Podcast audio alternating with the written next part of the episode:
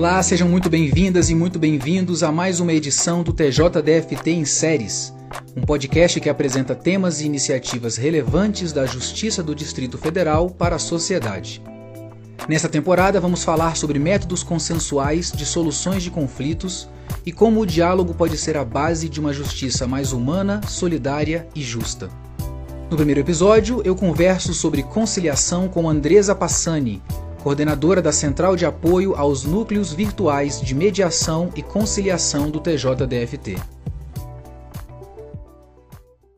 Olá, Andresa, seja muito bem-vinda ao nosso podcast. Como é que você está? Eu estou bem, Rodrigo, e você?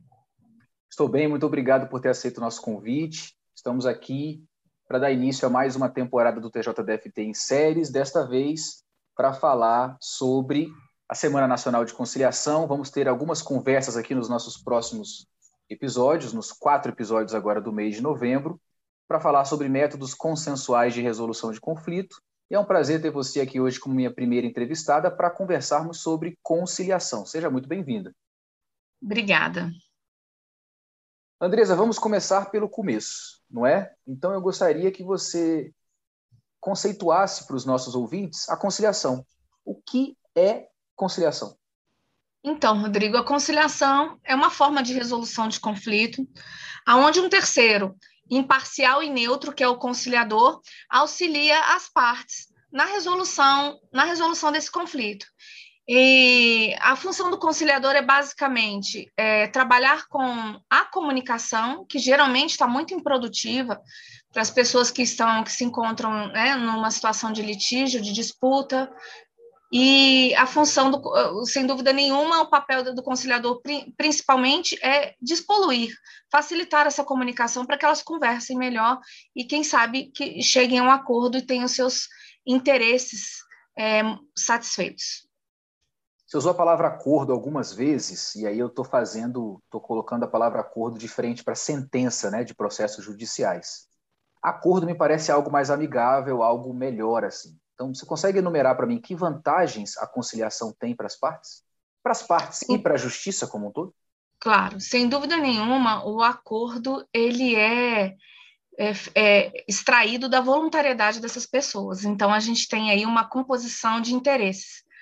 É, um, dos, um, dos objetivos principais da conciliação, e, e assim eu tenho que falar aqui da mediação também, é pensar no resultado ganha-ganha a gente às vezes pensa se é possível, dentro de um processo judicial ou de um conflito qualquer, compor um resultado que as partes saiam ganhando.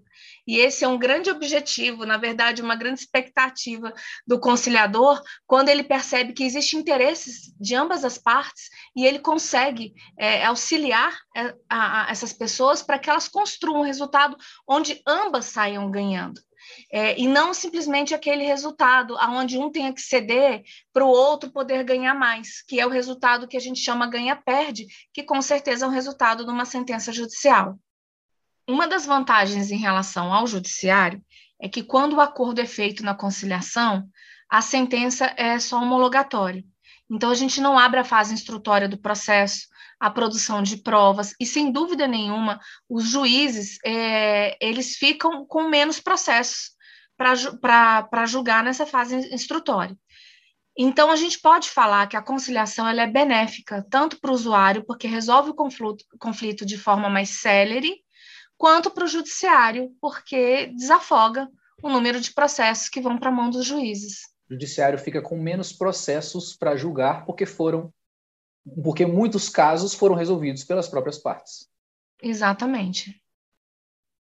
Pois é, algo que me vem à mente é que um acordo, como você deixou claro, né, como é uma composição ali de vontades, é formado pela vontade das partes, né, algum, alguém cede um pouquinho de um lado, alguém cede um pouquinho do outro, a gente chega num, num termo em comum, parece ser algo mais fácil de cumprir, né, já que não é a imposição da vontade de um terceiro, que é o caso né, de uma sentença judicial, me parece ser algo mais, mais, mais fácil de cumprir, eu estou certo?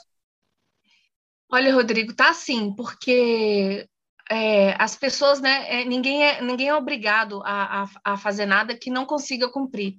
Inclusive, é, durante, durante o procedimento da conciliação, cabe ao conciliador usar algumas técnicas e algumas ferramentas para testar isso, a viabilidade do acordo.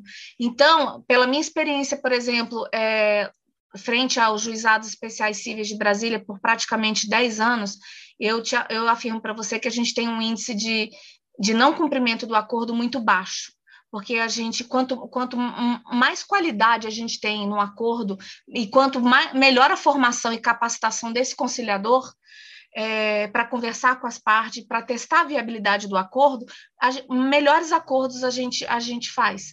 E aí a gente baixa esse índice de, de, de execução. Agora acontece, às vezes as pessoas né, é, erram a data de pagar, o juizado a gente trabalha com pessoas que às vezes estão desacompanhadas de advogado, e às vezes elas se confundem, mas não porque elas não entenderam o que elas têm que cumprir, porque são fatores, fatores alheios à, à vontade e comum né, na nossa sociedade. Existe algo como conciliação pré-processual e conciliação processual? Algum tipo de diferença entre modalidades? assim? Existe sim, e, eu, e, e esse é um ponto bem interessante. É, bom, a conciliação processual, ela pode, ela, ela é aquela realmente que, que, que, dá início, como o nome já fala, né, com uma petição inicial, dependendo do procedimento, se for juizado especial ou se for vara cível, e aí eu vou me ater aqui às conciliações cíveis, com foco no trabalho do nosso tribunal, é, segue o, o, o, trâmite normal. A gente tem aí a vigência do, do, CPC de 2015, que sem dúvida nenhuma estabeleceu a, a obrigatoriedade das conciliações. Então, é, na via processual, a gente tem realmente como porta de entrada a conciliação no início desses processos. De forma extraprocessual, é muito interessante é, a gente falar que o, tribunal, o TJDFT, ele tem um, um serviço muito bom através do conciliar.tjdft.jus.br, que as partes solicitam. É, é, na verdade, elas entram em contato com esse canal, mandam a demanda e a gente, e, e isso é triado para um núcleo de conciliação que faz o contato com, com a parte para entender melhor o conflito. Então, por exemplo, se eu tenho uma, um conflito de vizinhança, eu estou com um problema com meu vizinho e eu não quero judicializar, mas eu não consigo resolver sozinho, eu preciso da ajuda desse terceiro, imparcial e neutro, ou seja, de um conciliador, eu acesso esse canal, faço esse relato, dou os dados né, do meu vizinho e o, o, o servidor do núcleo de conciliação ele entra em contato com o meu vizinho para ver se meu vizinho tem interesse em, em, em realizar uma conciliação. Caso essas pessoas concordem, e aí a gente manda um convite, lembrar que é tudo voluntário, né? Porque eu não tenho processo, então eu não tenho obrigatoriedade. Então, pela voluntariedade, a gente convida essas pessoas, elas, é, elas comparecem a uma sessão virtual de conciliação, e se a gente conseguir chegar na composição desse conflito, a gente celebra um acordo que forma título executivo judicial da mesma forma como se ele tivesse no processo. Então, de certa forma, as pessoas saem do, do tribunal com o título executivo, ou seja, com a sentença né, homologada pelo juiz, com a certeza de que esse acordo né, tem uma chance muito grande de ser cumprido, porque é para isso que ele serve. Explicando aqui para os nossos ouvintes, um título executivo é como algo que você pode cobrar na justiça, a execução, né, a, a, a, que aquilo seja feito, né, tem, um, tem, tem esse valor de poder cobrar de ser um documento apto a você dizer que alguém não cumpriu e pode pedir ao juiz que aquilo seja cumprido. Você falou aí de uma situação de problema de vizinhos, algo do, do direito civil, do direito de vizinhança, eu fico me perguntando aqui em quais áreas é possível conciliar, em que áreas do direito é possível haver conciliação. Então, Rodrigo, a conciliação é muito ampla, a gente encontra praticamente a conciliação em todas as esferas. É, na esfera trabalhista, né, com algumas peculiaridades na esfera criminal, mas é, sem dúvida nenhuma na civil e, e, e na família ela tem uma aplicabilidade muito grande. Às vezes, a gente vai precisar sair da conciliação e vai precisar fazer uma mediação, é, como, como, é muito típico nos conflitos de família, mas o, o, o, o objetivo é o mesmo, né? A, a, as técnicas são as mesmas, então é possível a gente conciliar em praticamente todos os casos. É, você mencionou a mediação, lembrando que o nosso próximo episódio de podcast é sobre mediação, então os ouvintes vão ter mais informações sobre isso na continuidade isso. aqui da nossa série de podcasts. E, Andresa, a conciliação é obrigatória em todos os processos judiciais? É sim, Rodrigo, via de regra, é sim. O, o novo Código de, de, Processo Civil ele estabeleceu sim a conciliação é, como obrigatória. E acredito que haja peculiaridades aí na área civil, na área trabalhista, na área criminal, existem, mas enfim, existem é conciliação. várias peculiaridades. Isso, isso. E sendo obrigatória dentro de um processo judicial, ela pode acontecer em qualquer momento do processo ou ela acontece obrigatoriamente logo no início, numa primeira audiência? Ela pode acontecer lá perto de um processo, pouco antes de uma sentença, as partes ela chegam ao que, acordo? Ela tem que acontecer antes da contestação. É o que o, o, Código de Processo Civil fala. A contestação é a defesa, né? Antes da resposta do réu. É, é, isso, exatamente. Antes da resposta do réu. Então ela tem esse momento pontual para acontecer. Ela tem que acontecer antes que o réu responda, se defenda no processo. Isso, é isso mesmo. E uma vez chegando a um acordo, conciliação realizada, um acordo estabelecido, o que acontece se o acordo não for cumprido? Se o acordo não, não for cumprido, a, a pessoa pode procurar o Poder Judiciário e cobrar o acordo.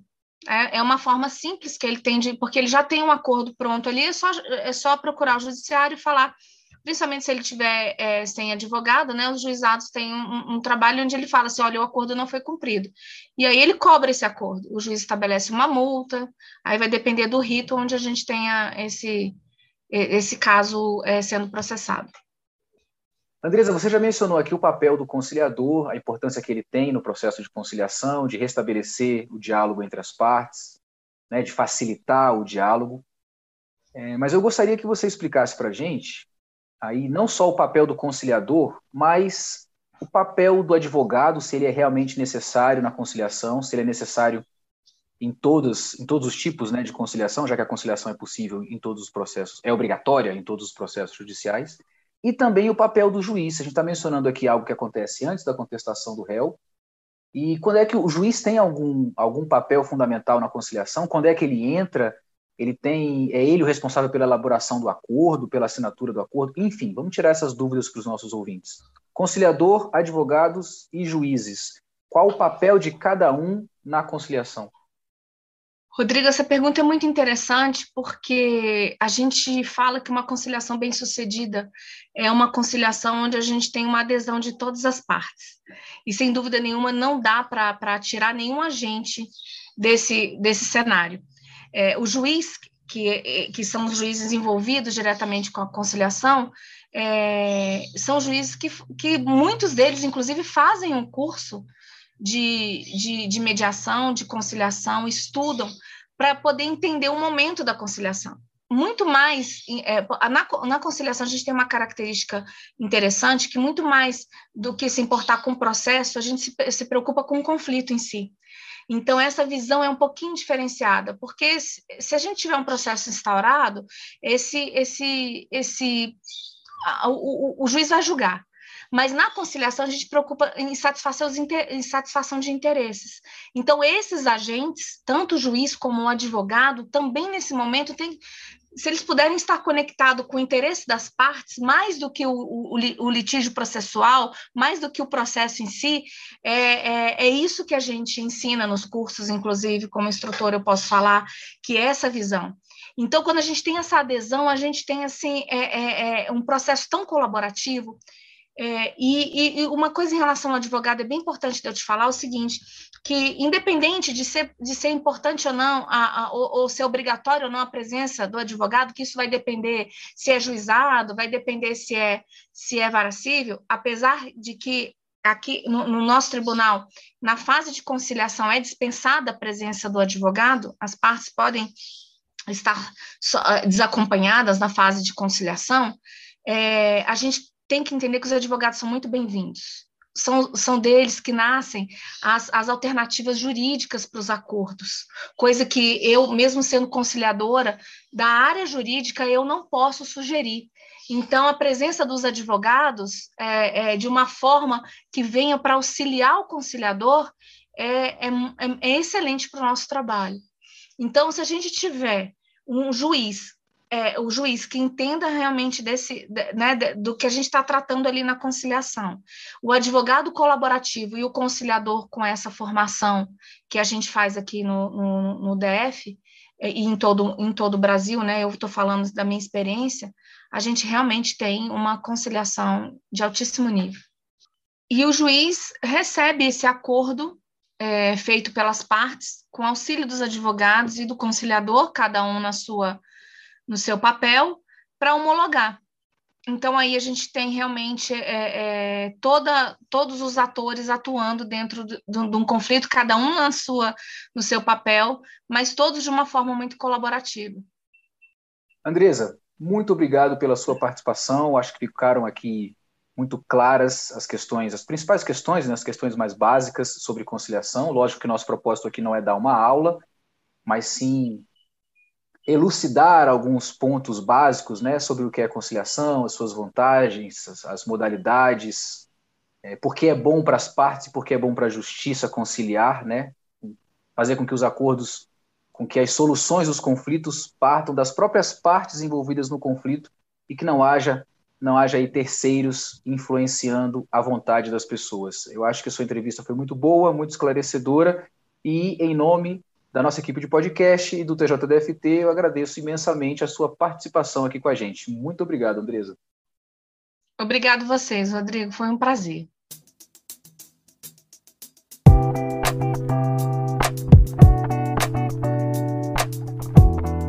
Você tem alguma demanda que gostaria de resolver por meio de um acordo?